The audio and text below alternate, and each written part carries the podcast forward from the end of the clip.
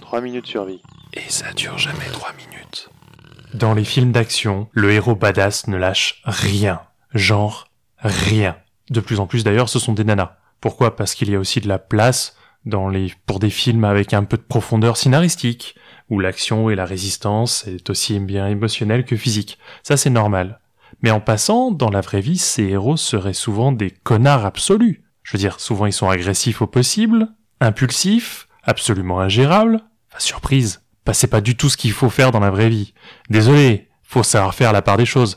Batman n'existe pas, Wolverine non plus, et John Wick, John Wick euh, passe très bien au cinéma, mais c'est exactement des modèles de gens à pas suivre dans la vie courante. Ici, c'est Marian de guide-2-survie.com, guide de survie mais avec des tirets, et 3 minutes survie, c'est de la curation d'informations. Et un contenu ultra court sur l'aventure, les situations dangereuses et la survie. Tu trouveras l'émission sur la radio Allo la planète ou en podcast un peu partout. Le podcast 3 minutes survie sur internet. Alors, parlons résilience, parlons force mentale. Je vais évoquer avec toi qui m'écoutes 5 techniques pour tenir le coup. Et ça marche très bien par exemple si t'es enfermé chez toi pendant très longtemps. Genre trop longtemps. Ouais, tu m'as compris, en cas de confinement quoi. Alors, les 5 techniques qui vont suivre sont validées par l'armée et par la science. Elles sont réellement utilisées sur le terrain et elles sont documentées scientifiquement. Technique numéro 1, surveille la manière dont tu te parles. Genre, vraiment. Ça a un impact colossal. On va prendre l'exemple d'un démineur de la Navy.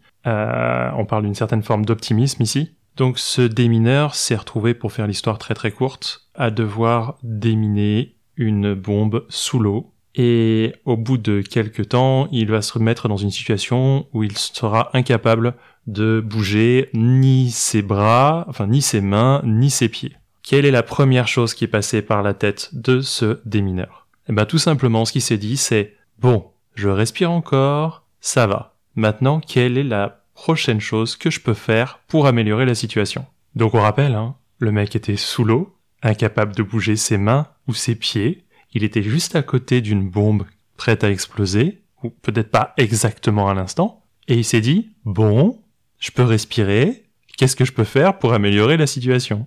Et c'est exactement la enfin, c'est exactement l'état d'esprit qu'il faut avoir.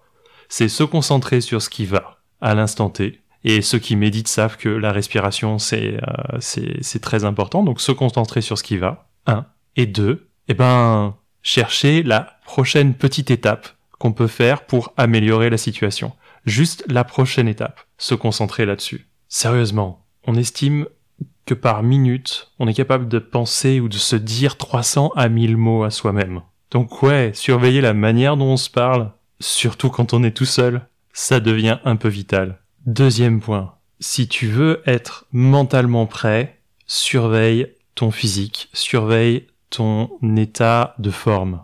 Ouais, je parle fitness un peu. Pourquoi? Bah parce que que ce soit après ton entraînement de crossfit, de boxe ou de corde à sauter, à partir du moment où tu as fait assez d'exercices, directement, tu vas recevoir dans ton corps tout un tas de d'hormones qui vont te mettre un peu bien, qui vont te mettre à l'aise. Et ça, ça déjà, c'est une première étape.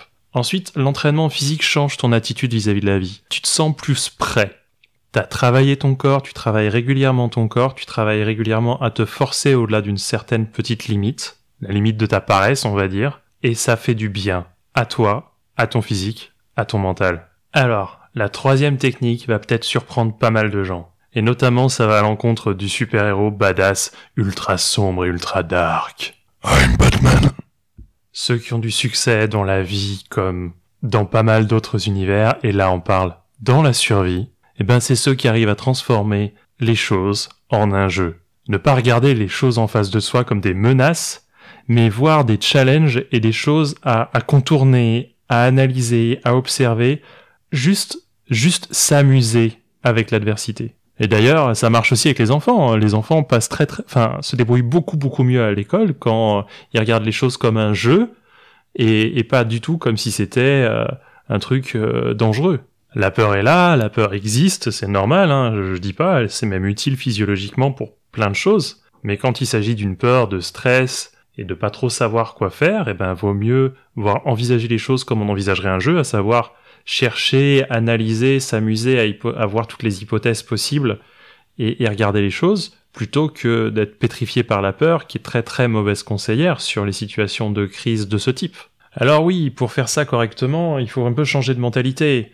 Il faut savoir tourner les choses différemment dans sa tête. Il y a un certain nombre de personnes que je connais qui regardent les choses en se demandant non pas comment eux ils doivent faire directement, mais comment le héros de leur vie devrait s'y prendre, pour prendre un peu de recul par exemple. Voilà. Alors ça nous amène à la quatrième technique à utiliser, et c'est l'humour. On a pas mal d'études autour de d'anciens combattants, de vétérans, de patients qui ont le cancer, de survivants à des opérations chirurgicales lourdes. On a pas mal d'études qui démontrent que pour tolérer le stress au maximum, pour mieux tolérer le stress, une solution, une bonne solution, c'est l'humour. Et quelle que soit la méthode que tu devras chercher pour, pour trouver les choses drôles, que ça soit ben, d'aller regarder des vidéos de petits chats sur YouTube ou n'importe quoi d'autre, eh ben trouve ce qui te fait marrer ou transforme un peu ta vie pour qu'elle soit marrante. Et ça, ça nous amène un petit peu à la cinquième méthode pour devenir vraiment badass. Et cette méthode, c'est donner un sens aux choses. On sait, je l'ai répété plusieurs fois, autant sur des lives Facebook que dans d'autres situations, que donner un sens aux choses, c'est super important. Par exemple, les religieux ont des meilleures chances de survie en cas de crise, mais ça marche pour tout le monde. Si le sens que tu donnes aux choses, c'est que toi, tu es père et que tu veux absolument protéger tes enfants, eh ben ça marche aussi. Tu trouveras les ressources pour faire les efforts nécessaires et ça sera plus simple parce que tu les feras pas uniquement pour toi. Tu les feras parce que il y a un sens à ce que tu fais. Et ouais, pour ça, et ce qui est essentiel, c'est un peu les gens, les potes, la famille, ou quelque chose à quoi se raccrocher de social. Souvent, c'est essentiel, la société qu'il y a derrière. Donc c'est le dernier point, mais c'est vraiment pas le plus mauvais, c'est sans doute le plus important. Donner un sens à ses actions, et pour ça, se dévouer pour quelqu'un en particulier ou pour la communauté, c'est important. Et si ça, si ça devient laisser des post-it pour les voisins au rez-de-chaussée dans l'immeuble, si ça devient s'assurer de bien appeler euh, les grands-parents tous les deux jours, si ça devient être celui qui motive ses potes à jouer à des jeux euh, en réseau euh, une fois par semaine, bah c'est pas important. Ce qui est important, c'est de se dévouer un peu aux autres, parce que c'est une des meilleures manières de donner du sens aux choses. Alors maintenant, je sais pas hein, si le, sens que tu veux donner à ta vie, c'est uniquement la revanche sur les méchants qui règnent dans ta ville, et que pour ça, tu vas utiliser la fortune colossale de tes parents pour te construire une armure de foufou avec des scientifiques de génie, peut-être c'est une motivation. Voilà, c'était Marian de guide-2-survie.com. La prochaine émission sortira bientôt, probablement la semaine prochaine. Et pour me suivre, tu peux me retrouver sur Facebook. Tu peux aussi m'écouter à la radio, sur la radio Allo la planète, où je passe à peu près tous les jours ou en replay. Et bien sûr, il y a le podcast 3 minutes survie, partout sur Internet. Si tu as aimé, tu peux me laisser 5 étoiles sur Apple Podcast. Ça me permettra de savoir que je suis dans la bonne direction. Ou alors, tu peux partager ce podcast à quelqu'un que ça pourrait intéresser. Enfin voilà, toi qui m'écoutes, tâche de rester en vie jusqu'à la prochaine fois. Et souviens-toi,